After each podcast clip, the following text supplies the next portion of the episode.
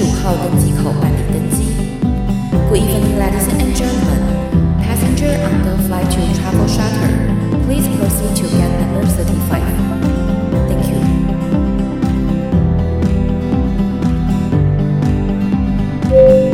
各位贵宾，我们即将起飞，请确实扣好系紧您的安全带。谢谢。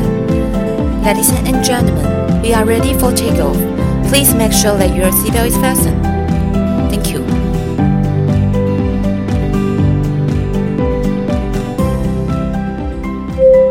Hello，各位听众朋友，大家好，欢迎来到旅行快门，我是 Firas。大家还记得我们在 EP 一百二十集的时候呢，我们有邀请到了小爱来跟我们分享了相遇在卡米诺走过朝圣之路的夏宇东。而我们今天这期节目的来宾呢，就是跟小爱共同创作这一本书的另外一位作者，叫做凯西。那今天呢，凯西不是要来跟我们分享卡米诺的故事，我们邀请到他呢，来跟我们分享他在东京打工的故事。而且啊，他当时是一句日文都不会讲，他就毅然决然的到日本。去发展呢，我觉得这个真的是非常非常具有勇气的一个女性，所以，我们今天就来听听凯西的故事。欢迎我们的来宾凯西。大家好，哎，凯西，我真的是看了你的一个粉丝专业啊，然后再看了你的书籍，我真的觉得你是一个非常非常有勇气的女孩子。真的吗？谢谢你。而且你上过很多很多的 podcast 节目，对不对？呃，有一点多啦。我跟你讲，搞不好你上过的节目比我还多。应该不会吧？应该会哦。啊，因为你自己有啊。呃，也不能这样说，但是其实我们也是希望，就有人能够来邀我上节目啊。所以你在这边广告一下。对，就是欢迎大家邀约我来上节目哦。好，那凯西，你要不要跟大家介绍一下你自己的粉丝专业呢？嗯，我的粉丝专业是凯西女孩去旅行。那、啊、你们的这个粉丝专业上面在聊的东西大概是什么类型的主题呀、啊？呃，之前是在聊打工度假的我的经历啊，然后一些故事什么的。那后来也有一些分享一些在国外旅行的故事。哎，凯西，你总共出过几本书啊？呃，这是第三本，相遇在卡米诺是第三本。哇，真的是知名作家。没有。而且我之前常看你，就是会举办一些就是签书会啊，或者是一些旅游座谈会等等。当时看到，哎、欸，超受欢迎的耶！哎呦，是大家对这个主题比较有兴趣啦。是，所以我们今天真的很荣幸可以邀请到凯西来这边跟我们分享他的旅游故事。今天凯西要来跟我们分享的就是他当时去日本打工的故事。那我们可以来聊聊，为什么你当时有这样的一个冲劲要去日本打工呢？嗯。因为其实我的背景是念工业设计的，那因为念设计科系相关的嘛，那那个时候我那个年代就是对日本就是很有憧憬。哪个年代？嗯，就是呃日剧还很盛行的山下智久的年代。对对对，对啊，然后那时候就觉得哇，日本的设计其实都很棒，对不对？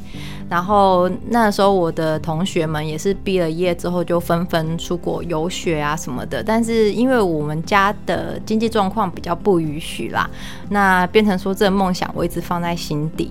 然后直到二零一一年的时候呢，我已经快要哎，这可以讲嘛？就是讲了就暴了我的年纪，我已经快要不能够出发了。然后我就跟家里家庭革命了一下，然后。他们就终于妥协，然后让我出去打工度假，看看外面的世界。那你去多久的时间呢？嗯，打工度假是一年，一年的时间。嗯，那我们可以来聊聊，就是你在日本打工的时候，你可能会遇到什么样的问题呢？嗯，好啊，其实那时候光是一开始要申请签证就还蛮困难的。嗯，我那时候是二零一零年左右申请的嘛，那时候日本才刚开放打工两年，它是二零零九开始的，那他那时候名额很少，一年只有一千个名额，哦，真的不多哎，真的很少。你看，相较于澳洲打工度假，它是无上限的嘛，所以每年是几万几万的人来出去，但日本只有一千哦。可是真的很难想象，因为台湾跟日本的关系是这么的友好。嗯，但我觉得可能他们对于打工度假。这个签证那时候也比较保守吧，因为他们也会担心说，哎，背包客来到日本到底能不能够好好的生活？然后日本的社会对背包客有可能那时候还比较没有办法那么接受，因为他们都是比较直人一点嘛，他们都希望是长期的工作签呐、啊。那像这种短期的一年签，其实他们不太会喜欢请背包客。是，那你在办这个签证过程当中有遇到一些什么样的问题吗？首先，他的准备的资料就还蛮复杂的，除了他要求的一些理由书啊，然后你的计划书啦，然后还要你的财力证明。好，他需要你可以。证明你那一年至少你刚去的那几个月可以不用担心饿不死，饿不死。那个时候还跟家里的人就是东借西借，然后好不容易印的那个存款证明啊，嗯，然后那个时候大家都会很担心说去日本是不是一定要日文检定？那它其实算是备选的文件，它不是必备的文件，这样。然后所以很多人都会为了准备日本打工度假，然后去考。N 二啊，N one 啊什么的，然后没考过就不敢去。那那个时候我其实也完全还没有开始念日文嘛，但是我就想说，我自己的年纪有点紧张了，而且他一年只有两次的申请时间，所以我就想说先申请出去再说。那刚好那一年呢，好像是三一一大地震吧，哦，就变成哎，好像报名人数没有以前的多，哎，我就这样子顺顺利利的申请上了。哦，刚好那个时候日本的状况比较不好，所以大家会不敢去。对。那后来你拿到这个签证之后，到了日本之后，那你有遇到一些什么样的问题吗？嗯，我那时候在出发前的时候，我还有考虑到一些，除了工作有可能找不到嘛，那再来要住哪里？因为我们这次不是去旅行，我们是去打工度假，需要一个至少可以住几个月的地方。那日本租房子比较麻烦，它需要有保证人。就变成说，如果你在日本没有亲戚朋友的话，其实是一个还蛮困扰的问题。那我那时候就左思右想呢，想说怎么办呢？我又不会日文，然后又没有亲戚朋友在那边，到底一开始要去怎么解决这些事情呢？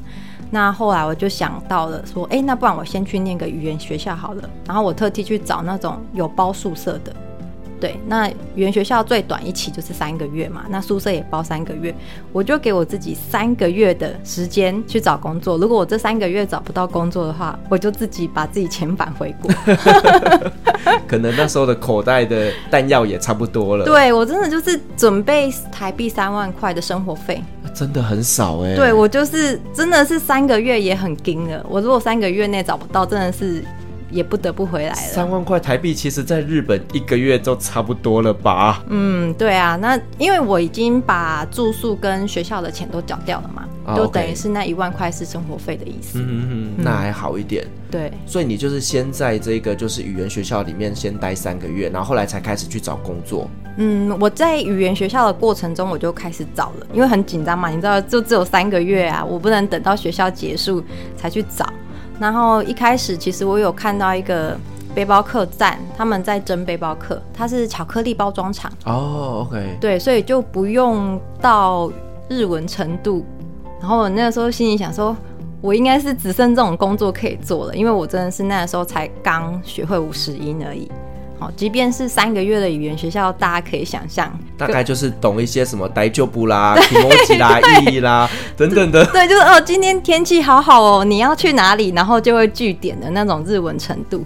所以我就想说，哇，那个巧克力包装厂应该是我唯一的选择。然后结果我去面试，竟然没上。欸，我不知道为什么，可能太多背包客去应征了。那我也不知道他们的挑选标准是什么。对啊，然后。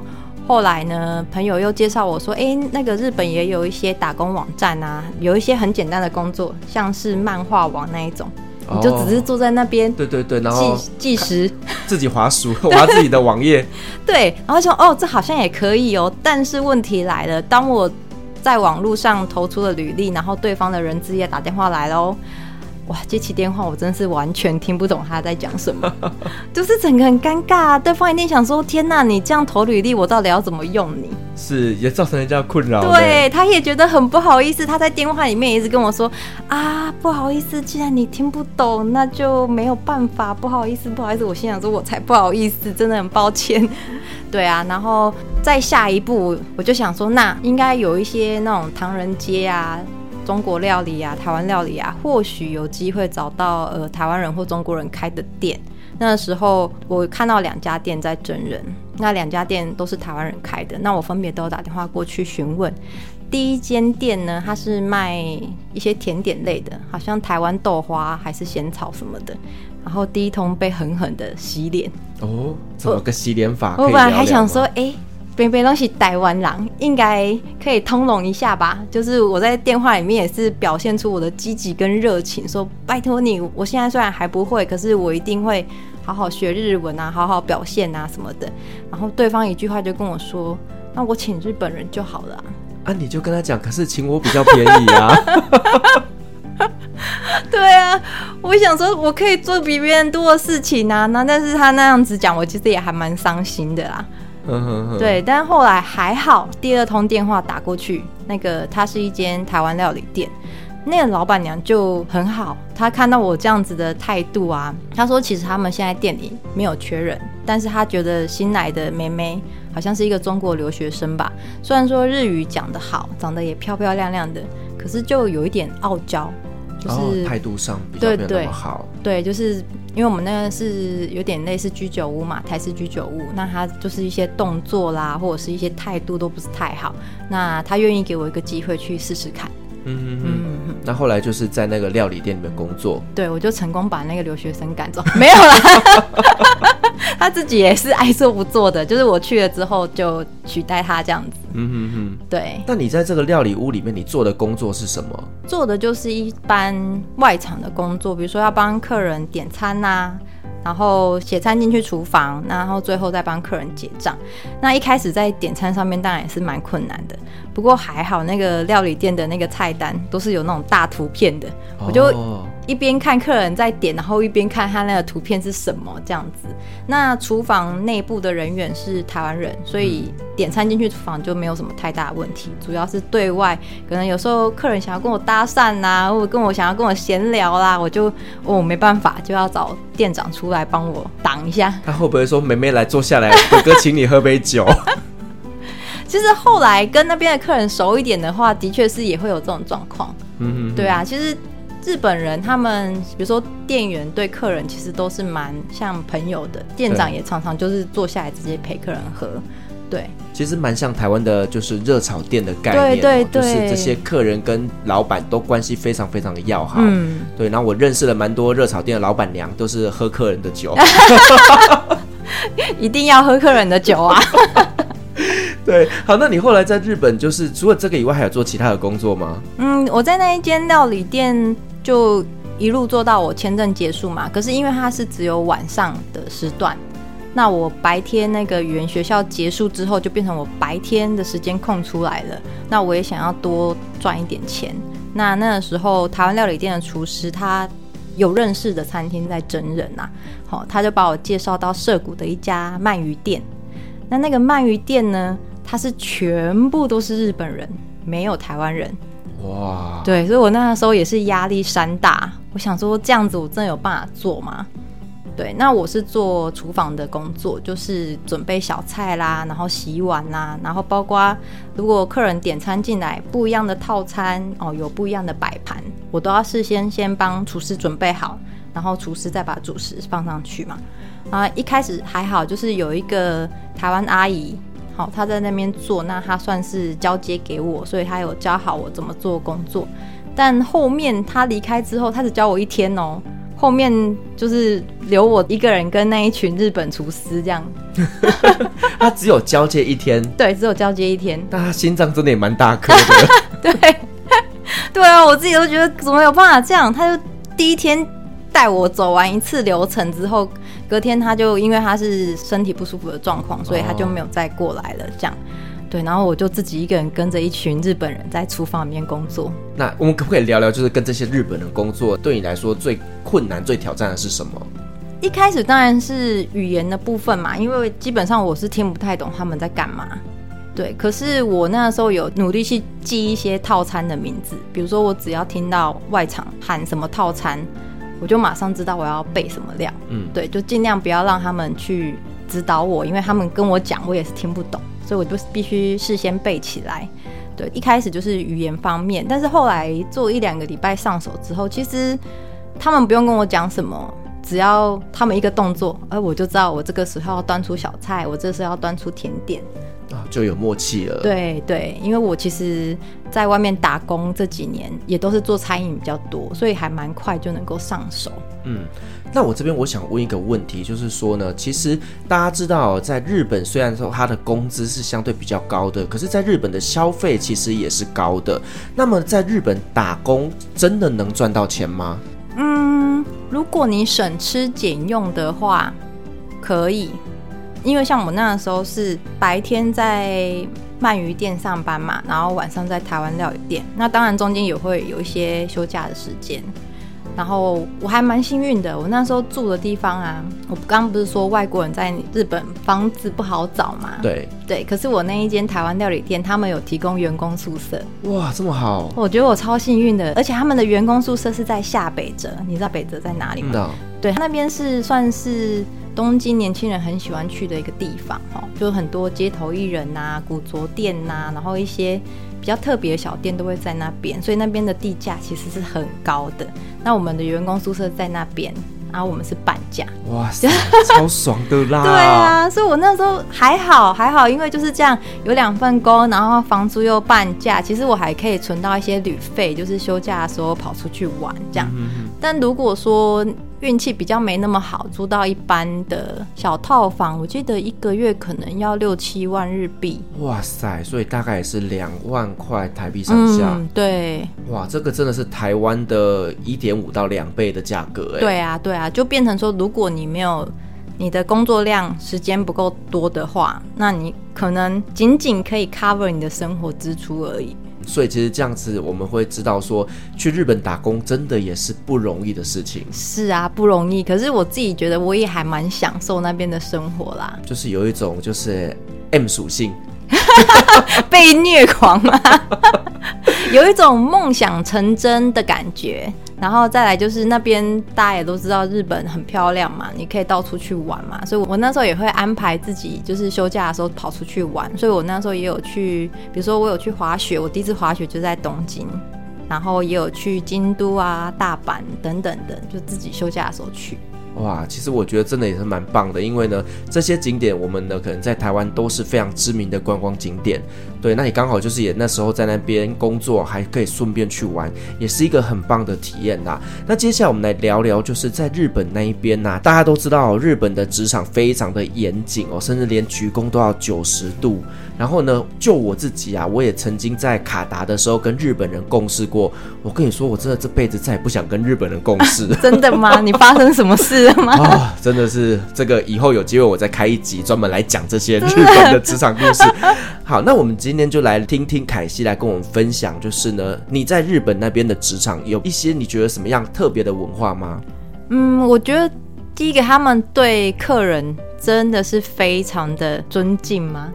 我甚至呃，我有一个前男友，我们等一下应该会聊到，他甚至跟我说什么“客人是神”这种话。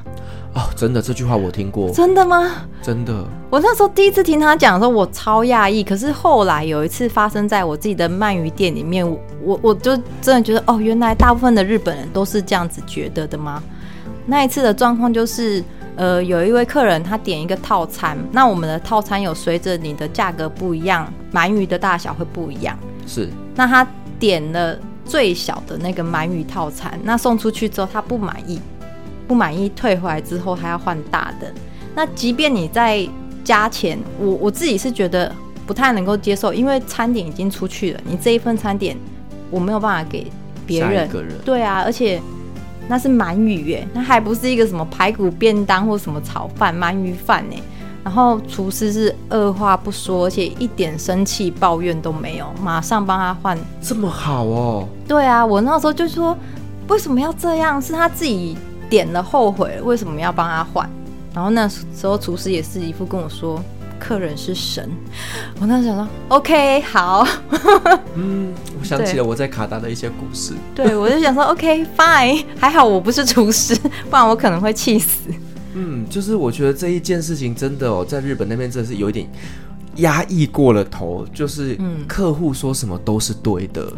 对啊，有点可怕。对了，我觉得这个以我们台湾人的角度来看，其实真的是有一点点夸张。可是真的在日本，他们的文化就真的顾客永远都是对的，说什么我们都要百分之百的尊重、服从他们。对，都要全盘的接受，不能跟他们 argue。对，被骂也是应该的。哎、欸，我我觉得这样子的一个文化真的压力超级大的耶。对啊，然后而且像除了这个以外啊，另外一个印象比较深刻就是，我不知道大家在台风天的时候应该都会想说，哎、欸。明天台风天要休假了吧？哦，对对对，然后就一直看那个网站有没有？对对对，想说有没有公告，一直刷有没有？然后就算还没有出来，大家也是抱着说啊，明天就要放假，明天就要放假的心情。然后那一次我在日本，就是有一次就是遇到大台风，是真的很大的那种，就是可能电车好几条线都会停驶。然后呢，我那时候内心就在盘算说，哎，明天应该要休假，不用来了吧？结果你知道厨师他们在讨论什么吗？他们在讨论说啊，明天如果电车停驶，我们要怎么来上班呢？我们要开车吗？还是不知道巴士有没有开？就是他们不是在烦恼明天休不休假，他们是在烦恼明天怎么来上班。哇，我真的觉得这是一群工作狂哎！对呀、他们怎么会没有想说要放假这件事情呢？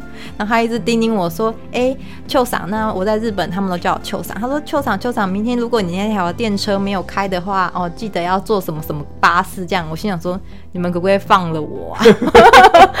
风大雨大，就是要逼我来上班就对了。哎、欸，他们不会有所谓的气象局公告说明天要不要上班吗？好像没有所谓的台风假啊，真的假的？很危险呢。嗯，他们好像只要你到得了公司就可以来上班。OK，你看，即便是那个电车停驶，他都没有打算说叫我要休假，而且他们很多电车是那种地上化的，就是嗯、呃，我是觉得。应该是地上化的比较危险吧？对啊，哦，因为毕竟地上化的电车会被风这样子吹，嗯，是比较危险一点点。就是说嘛，你看他们真不懂。哎，我真的觉得台湾人真的很幸福嘞。对，这样比起来就是有比较就有差。对啊，你知道台湾人的那个台风假有一个地方一定爆满，就是 KTV 跟电影院啊。对，但是我觉得日本，你看，就是 even 是这么严重的台风，可能顾客都不会上门的情况下，他们还是坚持要上班。这个真的对于工作的态度，值得我们非常的赞赏。嗯。好，我们还是正面一点点。对，我们尊敬他们。好，那你说你从事的是在餐饮业嘛，对不对？对。那在餐饮业的职场上有一些什么样的特色呢？餐饮业哦，其实大致来讲是差不多啦。当然说在服务客人上面要更有礼貌一点，然后包括像我刚刚讲的，客人要怎么换怎么样的，我们都尽量去服从客人。对，那有一个比较不一样的是，我觉得。他们对于外表也好要求哦，哦，真的，就是我那时候在餐厅上班嘛，基本上两份工作都是餐厅，只是我的属性不一样而已，所以我基本上每天都是穿的很随性，就是可能 T 恤、牛仔裤、球鞋就去上班了。可是我发现我的同事啊，每一个哦，他们都是穿的很漂亮去上班，然后到了店里之后再换舒服的衣服，就他每天都要带着一套出门。也就是说，他在外面的形象是必须要非常完整的、非常端庄的。对，到了店里面之后才可以放松。对对对，就是到了店里面，他可能穿一些他觉得比较不是那么喜欢的衣服。对，但是他下班就是要穿的漂漂亮亮。哦，我跟你讲，搞不好那是晚上要去跑趴。没有没有，他们真的是会在意这种外表。我那时候我去我朋友家，然后可能吃过晚餐，我想说帮忙倒个垃圾，哈，穿个拖鞋就要出门。然后他就很紧张，他说：“你要去哪里？”我说：“我去倒个垃圾，不就楼下吗？”他说：“你不可以穿拖鞋出门。”我就想说：“有这么严重吗？” 就楼下啊，嗯，对啊。哦，那时候还有说我要顺便去便利商店啊。然后他可能觉得说不可以穿拖鞋去便利商店，他可能就觉得说你是哪里来的一个 乡下土包子，对，野人吗？但是我觉得日本真的很特别，就是你走在路上，你也会看到男生几乎都是穿西装。嗯，有上班的几乎都是对，就是很夸张哎，就是我们在台湾呢，我说实话，以我自己来讲，我真的还蛮不喜欢穿西装的，嗯，因为台湾的夏天其实也很湿热，所以我穿着西装我就会很不舒服，嗯，对，所以我每次去日本啊，我看到这些上班族穿着西装，而且真的是非常非常的一丝不拔的好。就是非常干净，对你知道吗？对对很端庄，每一个人都这样子。对，然后就非常整齐，我都觉得我真心佩服日本人。难怪他们压力这么大啊。你知道晚上啊，就是九点十点那居酒屋，每个都是喝到挂，喝到烂，喝到睡在电车上，睡在那个地下道，那个都是上班族，那不是流浪汉哎。但我跟你讲，他们最厉害的就是，even 他们已经醉倒在地上，隔天还是会出现在办公室，还是会好好的去上班。对，我真的觉得日本人哦，这一点真的是蛮值得我们敬佩的。真的，他们太专业了。对对对。有一次我下班的时候，我可能想说，哎，今天制服要带回去洗，可是我我没有带那个袋子来装我的制服嘛，我就随便，哎，厨房看到一个塑胶袋，我就装在里面。然后就被厨师叫住说：“秋桑，你拿那个垃圾袋要干嘛？”我说：“我要装我的制服回去洗啊。”他说：“不可以这样子，太难看了。”为什么？他就马上叫外场的那个人员帮我拿一个漂亮的纸袋装。哦，他觉得你用垃圾袋装很丑。对。嗯，好哦。嗯，我那时候心想说。哦，连连连我拿个制服回去这样子都不可以。所以你看，其实他们真的是一个非常在意外表形象的一个民族，哎。对啊。像我每次去健身房啊，然后流了一身汗，有没有？然后你要把那个运动衣整理起来，我一定都丢垃圾袋啊。对啊，就随便一个那个红白塑胶袋拿了装啊，没什么。啊、你干嘛拿一个漂漂亮亮的袋子？那个丢下去多脏啊！对啊，我那时候也是这么想。但是他们就是蛮蛮注重你离开之后的形象，就是出门的形象。对，就是在外面的形象是非常重要的。嗯，没错。压力蛮大的一个民族哈。对，压力山大。好，那你刚刚前面有聊到，就是要来跟我们聊聊，就是你的前男友的故事。对了，那自己帮忙加个音效。而且是你自己所要讲的，我可没有问你。因为我想说，这大家都会问呐、啊，这是大家最感兴趣的一个 part。好，那我们就来聊聊你的前男友。哦、你们怎么认识的？好害羞哦啊，就是那个缘分也还蛮神奇的，因为他也住在下北泽嘛，他跟我算是同一个小区。然后他平常工作下班之后，他就会去路边当街头艺人哦。对，他的才艺是坐在那边帮人家画人像。OK，对，日本叫做四言会。可是那时候我其实不知道他在干嘛，因为他就拿一块地毯，然后坐在地上。然后他写了一个招牌，因为我也不懂日文嘛，上面我也看不懂。然后我就一直想说，那个人是流浪汉吗？就他又满脸胡须啊，然后每次看到他都是坐在那边抽烟喝酒，然后可能身边会围了一群年轻人，就是也在那边嘻嘻哈哈，然后就不知道他们在干嘛这样。那这个缘分是有一次我台湾的朋友从台湾去日本找我，那他没有日本的手机电话嘛。他就看到了我前男友坐在那边，然后就问他说：“诶，请问附近有没有电话亭？想要打公共电话给我。”然后那个男生就跟他说：“哦，这一带没有电话亭，不然我借手机给你。”然后就用了那个男生的手机打电话给我，然后叫我过去找他。嗯。对，我们就在那边会合就对了。然后我就跟我朋友碰面之后啊，我朋友就跟我说：“哎，刚那个男生还蛮有趣的，他会讲一点英文，表示我们可以沟通一下。”对啊，因为我在日本的前半年几乎都没有交到比较当地的朋友啊，主要也是因为日本人他们不敢讲英文。嗯，对，应该说主要是我不会讲日文，哦、我们也不能去强迫人家。对，这是我们的不好。对，是我的，是我的问题。就我的日文还没有办法跟大家就是自在的沟通这样子，所以我前半年也没有交到当地的朋友。对，那我朋友就跟我说，哎，刚那个男生不错，他可以用英文沟通，然后好像也到处去旅行。就他们刚刚有小聊一下，然后我那时候心想说，看了他一眼。这个人也太像流浪汉了吧！我我我不知道怎么跟他开始做朋友。对啊，可是我就每天经过都会看到他，然后我就有一天我就耐不住好奇心，就很想要知道他到底在干嘛。对，然后我就过去看看他在干嘛这样子，然后他就哎对我有点印象，我就说哦，那一次我朋友有来跟你借手机这样，然后他就问我说是台湾人嘛，我说对啊，就这样小聊了一下之后，因为他已经有我的电话了嘛，哦，对不对？小聊了一下之后，他就回家，他就传讯息给我，对，就是开始约我出去吃饭。然后我们第二次出去吃饭的时候，因为我日文还很差嘛，我们就是有点类似，他要我教他中文，然后他教我日文。我们就是用笔谈这样，因为看汉字是看得懂的。那笔谈讲到后来，他就问我说：“中文的爱してる要怎么讲？”爱してる都出来了。然后我就说：“哦，我爱你。”然后他就很认真的看着我说：“我爱你。”哎呀，这个是老司机啊，是不是超会撩？真的超强哦！而且那时候他对我讲这句话的时候，我们刚好是。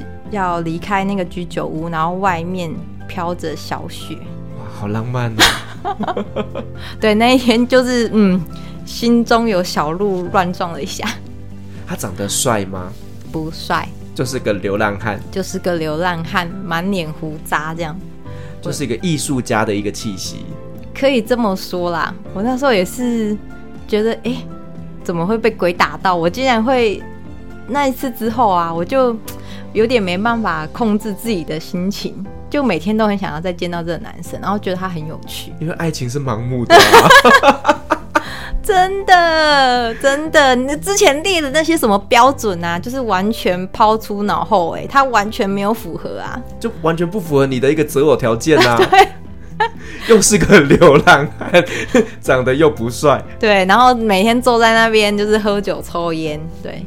嗯，OK，所以说你就因为这一句爱してる之后就跟他开始交往了吗？没那么快，没那么快，我还是要踩一下刹车，就是我们还是有再出去见面吃饭过几次，然后但也还蛮快的，他又一直在跟我确认关系。哦，他也自己有一个不安全感，嗯、要跟你确认。我觉得他是那种算小孩子个性嘛，就是他看到喜欢的东西，他就会。 很努力的去追求，然后毫不保留他的感情。有的人会想说，哦，追女生要欲擒故纵啦，或什么？没有，他就是每次看到我都跟我就是讲说，我爱你啊，我要娶你。哦，怎么很像阿拉伯人啊？阿拉伯人是这样子的吗？哦，阿拉伯人从第一次见面就说我可以娶你吗？对啊，因为他还有另外一份兼职是在酒吧当 bartender，然后我有跟着他一起去喝酒这样，然后店里的客人就问我说：“哎，那凯斯你是台湾人，签证结束后要怎么办呢？”然后我那时候也在想说：“嗯，对啊，还剩半年要怎么办呢？”结果我男朋友就在吧台后面出声音说：“不然我们结婚吧。”他真的很直球对决，超级直球。可是不得不说，其实女生有时候还蛮吃这一套的。就是他这样子那一句话，好像让你觉得哦，他认定我了，就是整个 啊，只能献出我的心脏了。你真好骗。哎、欸，但是。那个时候我其实，在下北泽异性缘还不错。我相信是啊，你长得这么漂亮。哎，不要这么说嘛，大家有没有看到我？到时候大家去他的粉砖就可以看到美丽的凯西。我们是要骗骗点击。对，那个时候在那个台湾料理店打工的时候，也有其他客人想要认识我这样，然后那个客人长得像长濑智也哦，然后你选择个流浪汉。对，你看我是不是很盲目？打到 我那时候真的觉得我把 GQ 拉把狗点，真的，我才正想讲这句话呢。我真的是被爱情蒙蔽了双眼哎！那个时候他们两个同时在追的时候，我我看着那个长濑智也，可是我心里多想的是那个流浪汉，因为他没有对你讲爱してる，有可能还不够直球。所以各位男生真的这个要学起来，就是要直球对决，女生才会心动啊。对呀、啊，好啦，所以说你跟这个呃。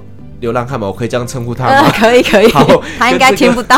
跟这个前男友交往，那我们可不可以稍微聊聊？就是呢，这个所谓日本的男生，他们的个性跟台湾的男生有什么样的不一样？嗯，虽然说我只跟这个日本人交往过啦，我不知道他能不能代表日本全部。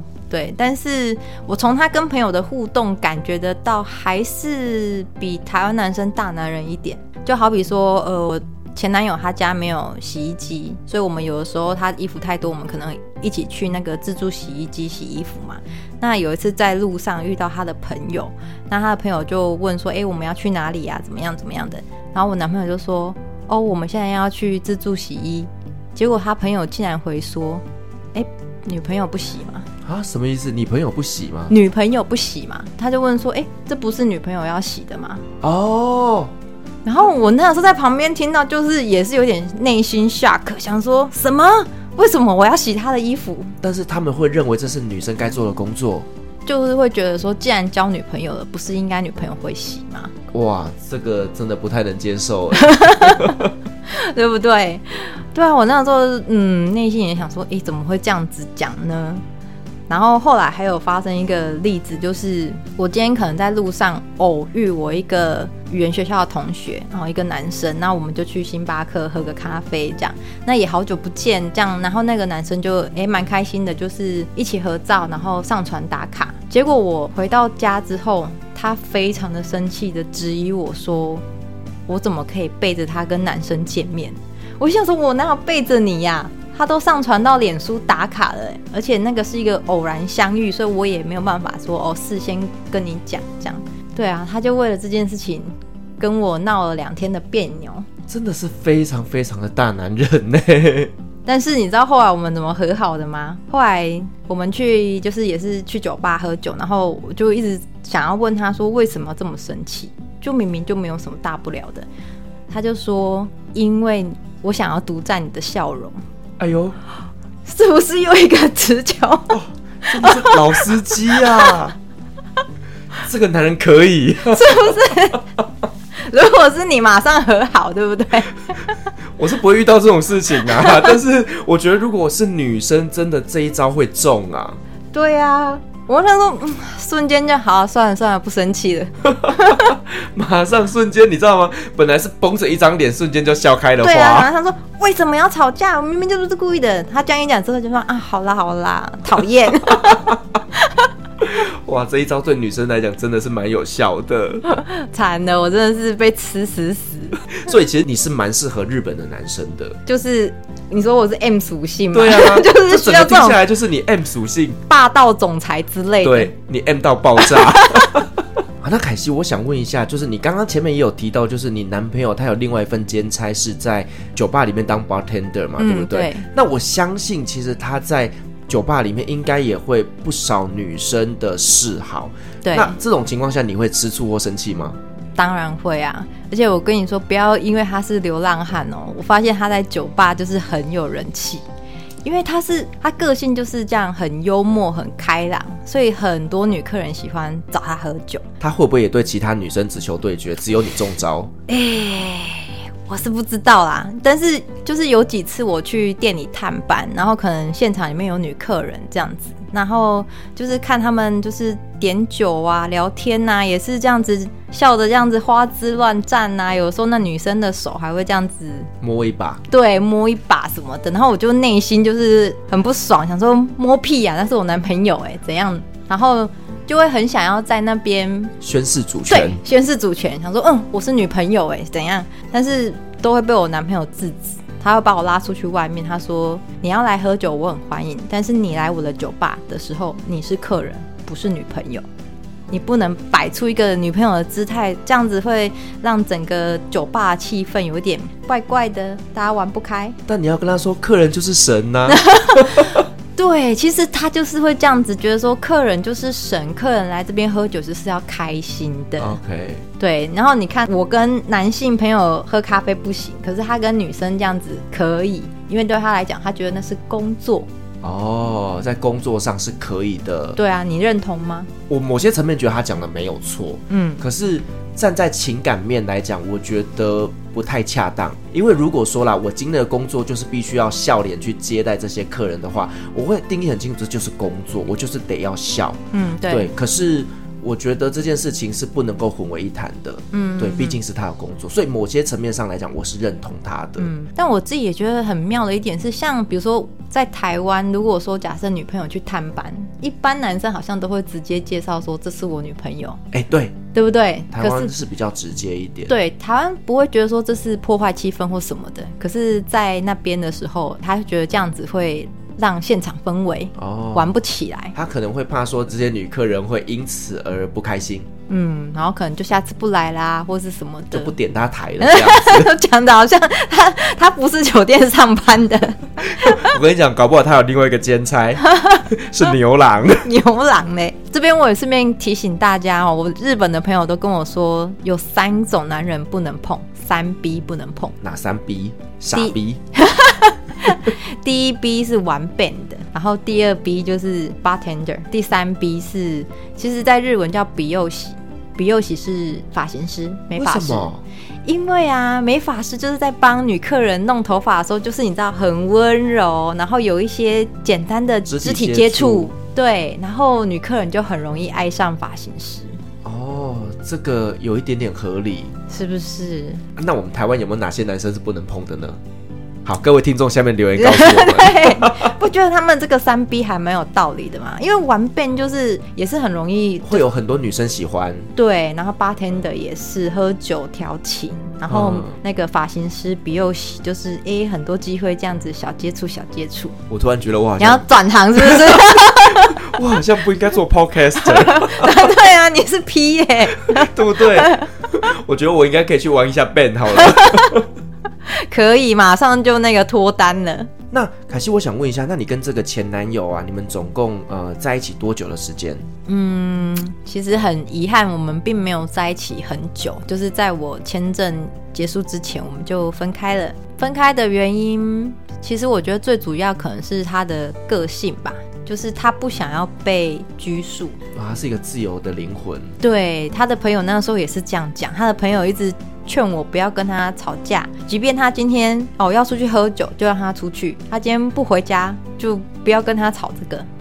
他们就跟我说他是自由人，就是自由人的意思。他没有背叛我，但是我要给他完全的自由，我要完全接纳这个人的个性。我觉得好辛苦哦。对啊，在我的认知是，我觉得两个人在一起一定是要有互相的互相的妥协或磨合。而且当时的状况是我人在日本，其实有一点人生地不熟，朋友也很少。那我们刚在一起的时候，的确是每天陷入热恋，他去哪里都会带着我。但是大概一个月后，他好像就有一点厌倦了，厌倦了，就是。他就是那种喜欢出去跑趴、跟大家喝酒玩的人，但是他如果带我去，可能他前几次还带我去，那他就必须要回来顾在我身边嘛，因为我也没办法跟其他人多做交流。对，那后来就是他就留我自己一个人在家，自己出去玩。那有一次最生气的是，他没有回家，打电话还不接，我就想说怎么了？你知道他那一天就是醉倒在路边，然后手机、钱包都被扒走。他没有办法跟我联络。我刚刚前面才想想渣男，结果后来突然就变成真的流浪汉。对，他就真的就是醉倒在那边睡一整晚，然后隔天回来才跟我解释。那我当然会不开心啊，就是念他几句啊什么，然后又开始闹别扭，就是这些争执到后来就变成是不断的重复，而且频率很高。因为他就是这种个性，他还没认识我之前，他就是这样玩的。因为这一段感情都是你不断的在妥协，不断的在让步，嗯、但其实，在经营一段感情的过程当中，其实双方都必须要去调整跟做一些改变。当他不变的时候呢，你就会觉得压力很大，而甚至会开始产生不快乐的一个情绪。嗯，所以这个也会变成是你们最后分手的一颗导火线吧。对啊，就是再加上我们语言也不是完全的可以沟通嘛，就少了沟通这一块，然后又有一些文化上面的不一样，然后又不能够去磨合它，变成要完全包容它的时候，就我就很容易生气。其实那个时候当然有一部分原因也在我啦，就是我在那边不安全感很重，然后语言又不通，又很容易生气，一天到晚想要找他吵架。那最后这分手虽然是我提的，可是我觉得我那时候只是想要耍耍脾气啊，测试一下。对，就说哈，你都这样不听我讲话，你都不爱我，那我们分手啊，分手啊！第一次他没有答应，第二次也没有答应，第三次他说好。我跟你说，女孩子千万不要玩这种游戏哦！真的，这次之后我真的要奉劝大家，你如果没有做好完全的心理准备，千万不要这样子。因为我跟你讲，我是男生，我也受不了女生每天跟我玩这种游戏啊！要分就分啊，哇不差。公安呢？我们是故意啊！是，但是其实这整个这样听下来，我真的认真觉得，搞不好你当初选择常赖智也都比这个好。我跟你说，还有一个比常赖智也更好的对象，我讲你一定会气。木村拓哉吗？是有钱的常赖智也。那你当初是怎么了？我也不知道，我现在好想回到过去。可惜你人生没有第二次的重来。对啊，那个时候呃也是在料理店认识的，可是我是认识一对爸爸妈妈，他们是台湾人，然后很早就去日本定居工作这样，然后他们家在涩谷有房子。哇，那好野人哎！对啊，好野人，然后多喜欢我啊，就是一看到我就是觉得我很有那种敏恩哦，就是他们很想要找一个台湾人来做媳妇。哎，你看看，我跟你讲，要是当时你接受了，现在你就不会坐在这边录 podcast。对呀、啊，我就在日本等你连线。真的，我跟你讲，你搞不好就是在日本已经推着娃娃车，有没有？然后当个贵妇。对。还这边卖书 卖咖啡，讲的有够辛苦的。要不然你现在机票买了回日本，就问一下说：“哎、欸，你儿子结婚了没？”我跟你讲，搞不好可以再续前。你知道二十年前的电话，现在都可以重新找回初恋情人。欸、我那个还不过十年前而已。对，赶快试着联络一下那个电话，看还在不在。敲一敲脸书，最近好吗？那凯西，你跟这个嗯，让你就是又爱又恨的前男友分手之后啊，你们后来还有联络吗？我们刚分手的时候没有联络，那个时候我刚好日本签证也到了，然后我就紧接着直接去澳洲。我本来还想说我们应该没有机会再见面了。那因为我这个男朋友呢，那个时候他也是很想要去澳洲打工度假，我们本来还讲好说要一起去的。他还跟我说要去那边 walking honeymoon。我刚刚提到你讲 walking holiday 就是 walking honeymoon。对，他那个时候竟然提出说他要跟我去 walking honeymoon。到底，你看到底哪个女生可以接受你的蜜月旅行是 walking honeymoon？可是你不觉得很好笑吗？还是我自己有有事？我觉得你有事，哪个女生能接受啊？拜托！我那时候第一个想买是说，honeymoon 就 honeymoon，谁要跟你去 working honeymoon？可是又觉得，哇，这个男的太有才了，怎么每次都能讲出那种让我很好笑的事？你不要告诉我你觉得很浪漫。我是觉得很好笑，没有到很浪漫。对啊，可是后来我们就分手了嘛。分手之后，我们就。个别去澳洲打工度假哦，那我知道他去澳洲了，但是也没有特别联络他。结果在有一次我在墨尔本的街头啊，墨尔本它的 city 主要的街道那边也是很多街头艺人，就是有那种在杂耍的啦，或是唱歌的啦。然后我就远远看就看到有一个人坐在那边画画，我你不觉得有什么似曾相识的感觉吗？我想说不会吧。也太扯了吧！如果在这边还能遇到的话，这就是命中注定。对，那时候自己也是有这样讲，但是内心很紧张，就是我们隔了一段时间没有见面，然后也不知道彼此现在的状况是怎么样。那后来发现，其实我们那时候彼此都有各自的男女朋友，这样。哦。对，可是见面的时候，他也吓了一大跳，他也一直跟我说这是命运。那有没有他转身去跟他女友分手？这就是命运。没有，他那天女友好像不在那边。然后，因为我们第一次在下北泽刚认识的时候，我也是让他画了一张誓言会。那我们后来在墨尔本街头又再度相遇的时候，我又让他画了一次。好浪漫哦！是不是？我们还一起合照发到脸书的时候，我们的。所有共同好友都在底下尖叫，就是他们觉得怎么可能？不可思议。对啊，在日本相遇，然后在澳洲又相遇，而且都是在画画的情况下遇到。对，对，然后那个电话拿起来打，电话拿起来打。搞不好在等你，我跟你说，哦，怎么可以我去打他的电话呢？应该让他来打我的电话吧？就是有没有人就是跟他讲一下那个共同好友有有，共同好友？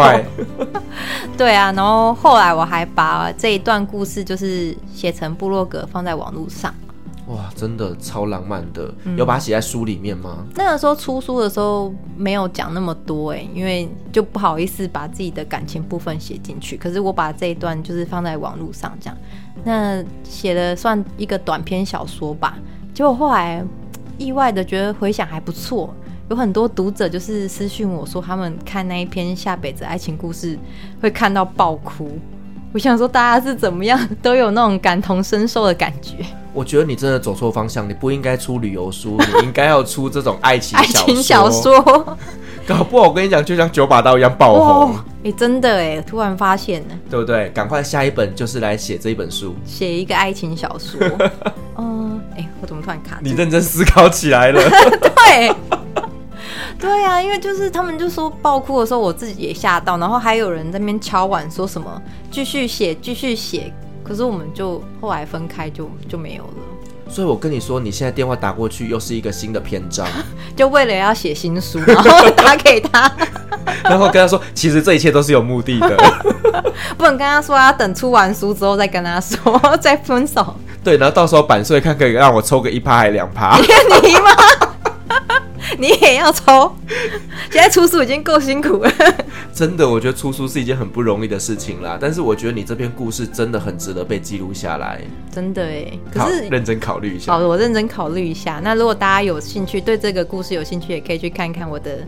下辈子爱情故事，对相关的链接我会把它放在资讯栏。对，好，那我们在节目的尾声呢、啊，凯西有没有什么想要来跟我们做一下分享的呢？刚刚那个主持人有介绍，我去年有出版一本那个相遇在卡米诺嘛。那其实像我在东京的故事也有出一本叫做《东京停泊日》，不过现在好像已经有点买不到了。但没关系，如果大家有想要看我的文章、我的故事，都可以到我的粉丝专业或者是我的部落格。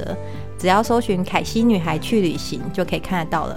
然后最近凯西也有出一个，就是咖啡绿挂包。那它是结合《朝圣之路》上面的插画，然后还有我特地去选了一只伊索比亚豆子。这个是一个很好的把咖啡、旅行跟绘画做结合的一个商品。对，如果大家有想要试试看的话，也可以参考底下的链接。哎、我觉得这个画真的超级可爱的耶，就是把你当时在旅行的这个画面，把它呈现在这个咖啡包上面。嗯，对。那这个画是你自己画的吗？是啊，是啊，这都是我自己画的。我一共画了六个插图，都是朝圣之路上面有关的故事。好，那我知道第五本书就是出绘本，真的吗？对不对？你觉得这个会有有人看吗？我觉得可以，因为其实绘本是比较针对像是小朋友他们可以接受的一个年龄层嘛，对不对？对。那我觉得其实这些人生冒险的故事，其实对于小朋友来讲是一个很好很好的分享。哎，我发现我今天来上你的 podcast，我突然。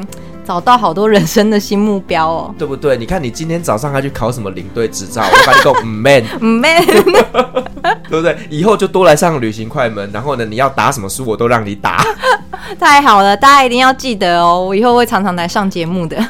好啊，那关于凯西的一些相关连接，我都会把它放在资讯栏。那如果说各位听众呢，想要去了解更多关于凯西的故事，或者是对他这个咖啡包的商品有兴趣的话，都可以去点选这个连接来看一下哦。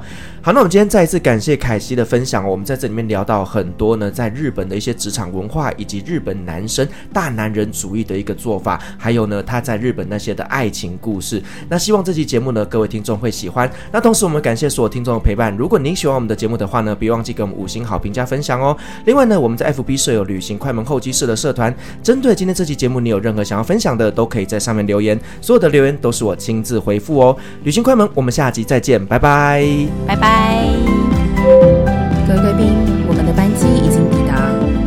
您今天的搭乘。旅行快门每周三、周五与您在空中相会，祝您有个美好的夜晚。